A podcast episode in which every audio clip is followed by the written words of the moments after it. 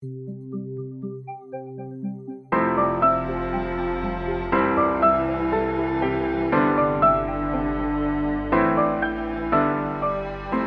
familia, soy el pastor Roberto Perales de la Iglesia Amistad Reformada de Tampico. Te doy la bienvenida a tu podcast Aprendices. Nuestra meta es apoyarte a entregar la palabra de Dios con fidelidad, claridad, dependencia y en el poder del Espíritu Santo para una mayor efectividad en tu ministerio que el Señor te ha concedido. Quédate con nosotros.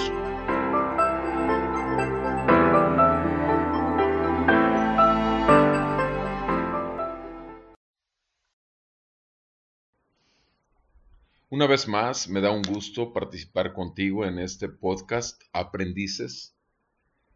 Te recuerdo que estamos cumpliendo simplemente un llamado de parte de Dios tú y yo. No hay más, tú no eres más, ni yo soy más que tú, ni tú eres menos, ni yo soy menos que tú. Si tienes un año enseñando la palabra de Dios como si tienes 30, somos simplemente hermanos en la fe, hijos de Dios, llamados por parte del Señor para un ministerio que es dado por gracia, solo por gracia. Al final de cuentas es su palabra su espíritu y su gloria, lo que siempre tenemos que buscar. ¿Cómo? Andando en el temor de Dios con verdadera sabiduría. Ese mismo hombre, Pedro, que negó tres veces a Jesucristo, es el mismo hombre que nos encontramos dando los seis sermones más de inicio, de arranque del libro de los Hechos, a partir del capítulo 2 de Hechos. Pedro, sí, el que lo negó, el que lo traicionó, el que le dio la espalda a Jesús, el que lo negó tres veces y que su maestro, el Señor, ya se lo había anunciado. Y eso quiere decir, mi amado hermano, que tú y yo podemos fracasar. Tú y yo podemos tener tiempos de desierto, pero sin embargo el Señor es fiel. Y si el Señor nos llamó, el Señor nos sostendrá. Y si el Señor nos sostiene, el Señor nos llenará. Y si el Señor nos llena, el Señor nos vaciará. ¿Para qué? Para edificación de su pueblo y para gloria de su nombre. El apóstol Pedro, en el capítulo 2 del libro de los Hechos, dice la palabra de Dios a partir del versículo 14. Él empieza su primer sermón. Después de haber negado tres veces a Cristo, después de haberse vuelto a la pesca, que era su antiguo oficio, entonces, dice la palabra, Pedro, Hechos 2.14, poniéndose en pie con los once, alzó la voz y declaró, varones judíos y todos los que viven en Jerusalén, sea esto de su conocimiento y presten atención a mis palabras, porque estos no están borrachos como ustedes suponen, pues apenas es la hora tercera del día sino que esto es lo que fue dicho por medio del profeta Joel. Y continúa su mensaje. ¿Te fijas? O sea, él llama la atención a sus palabras, pero inmediatamente de que llama la atención a él y a sus palabras, los dirige por medio de sus palabras a las palabras, a lo que fue dicho por medio del profeta Joel. Y ahora quiero que veamos cómo termina Pedro su predicación. A partir del versículo 36 al 43, quiero que revisemos algunos aspectos. Dice la palabra en el versículo 36, Sepa pues con certeza toda la casa de Israel que a este Jesús, a quien ustedes crucificaron, Dios lo ha hecho Señor y Cristo lo primero que vemos en el versículo 36 es que lo que Pedro les está dando es para que ellos tengan un conocimiento. Sepa pues con certeza toda la casa de Israel. Mi amado, nosotros le estamos hablando al intelecto de nuestros oyentes, sea por medios digitales, sea presencial, sea como sea, mientras enseñemos la palabra de Dios, nosotros hablamos al intelecto. Queremos que la gente tenga un conocimiento. ¿Cuál era la oración que normalmente una y otra vez vemos repetida en las cartas del apóstol Pablo? Que él estaba orando por los creyentes en todas esas iglesias para que crecieran en el conocimiento de Dios y en la gracia de nuestro Señor Jesucristo. Pedro acaba de predicar y su finalidad fue todo lo que dijo de Joel, todo lo que dijo de los salmos de David.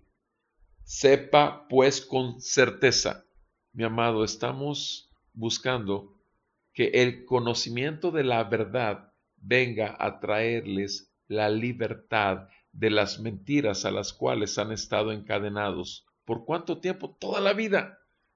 Nuestro Señor Jesús en Juan capítulo 8, versículo 31 y 32, en el 31 les habla a los que habían creído en Jesús y les dice, y conocerán la verdad y la verdad los hará libres. Mis amados, Pedro está hablando la certeza y quiere que la casa de Israel la sepa. Ellos crucificaron a Jesús pensando que no era Dios. Y sin embargo aquí dice en el versículo 36, Dios lo ha hecho Señor y Cristo es el Mesías, es el Señor de toda la creación. Y dice que hubo un efecto con ese conocimiento. Versículo 37, al oír esto, al oír esto, compungidos de corazón, dijeron a Pedro y a los demás apóstoles, hermanos, ¿qué haremos? La palabra de Dios, el conocimiento de Dios que viene y atraviesa la conciencia, esa espada de dos filos que exhibe los pensamientos y las intenciones del corazón, producen una respuesta y la respuesta es derivada de un conocimiento. ¿Y cuál es la respuesta? La respuesta es un pavor, es un dolor. Están dolidos, se sienten compungidos, contristados. Saben que hicieron mal. Saben que esa es la verdad. ¿Por qué? Porque Pedro les entregó la verdad.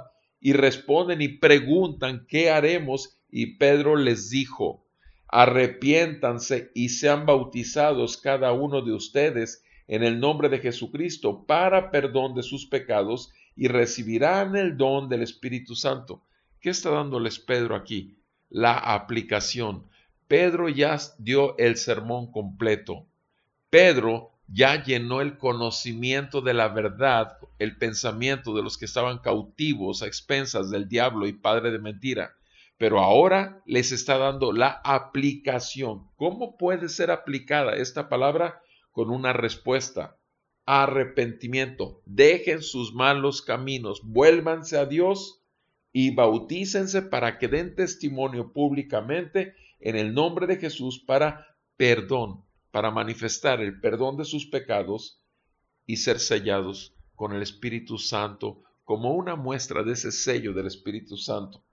¿Por qué? Dice en el versículo 39, la promesa es para ustedes y para sus hijos y para todos los que están lejos, para tantos como el Señor nuestro Dios llame, para tantos como el Señor nuestro Dios llame otra vez. ¿Quién lo va a hacer? Tú y yo, amado. Sí, tú y yo somos ahora, entre comillas, voy a ponerle los apóstoles, los mensajeros del Señor. Nosotros somos los que llevamos ese mensaje donde el Señor llama a su pueblo. Versículo 40. Y con muchas otras palabras testificaba solemnemente y les exhortaba. Otro elemento, mi amado. Testificaba. Lo que tú y yo hacemos es únicamente dar testimonio. Eso es lo que hacemos. Somos testigos. Ya en nosotros mismos la palabra actuó. Otro mensajero de Dios, otro mensajero vino y nos dio la verdad, nos libró de nuestra mentira. ¿Y qué? Nos trajo a vida nos trajo arrepentimiento y a fe en la obra de Jesucristo. Y esto, por eso está diciendo que en el versículo 40, Hechos 2.40, con muchas otras palabras testificaba, pero fíjense cómo lo hacía Pedro, solemnemente. Mi amado, la palabra de Dios es algo serio, es algo santo. Totalmente santo es nuestro Dios y totalmente santa y pura es su palabra. No juguemos con las palabras, no juguemos en el púlpito, no tenemos que bromear y causar entretenimiento en los oyentes. Seamos solemnes, seamos reverentes, testifiquemos solemnemente y exhortemos, buscamos mover a la acción a la gente. Y les exhortaba diciendo, sean salvos de esta perversa generación. Entonces, los que habían recibido su palabra fueron bautizados y se añadieron aquel día como tres mil almas y se dedicaban continuamente a las enseñanzas de los apóstoles, a la comunión, al partimiento del pan y a la oración. Sobrevino temor a toda persona, dice el versículo 43. Mi amado, esto es lo que ocurre. La gente responde, sí, terminaron obedeciendo. El Espíritu Santo aplicó la palabra y los llevó a acción. Terminaron bautizándose. Miles, miles, miles fueron añadidos a la iglesia. Y no te preocupes si contigo son uno al año, dos al año, diez al año, cien al año. Al final de cuentas es la obra del Señor, no es tuya ni mía. Y después, ¿a qué se dedicaban ellos?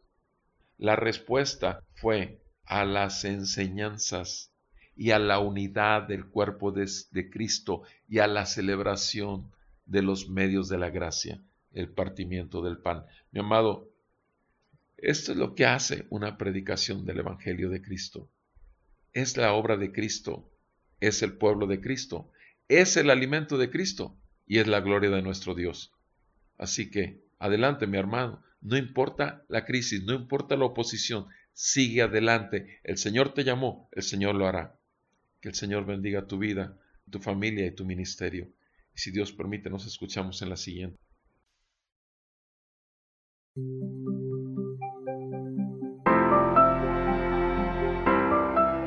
Te agradecemos el tiempo que te has tomado para pasar con nosotros el podcast y te damos información de donde puedes encontrar toda la serie.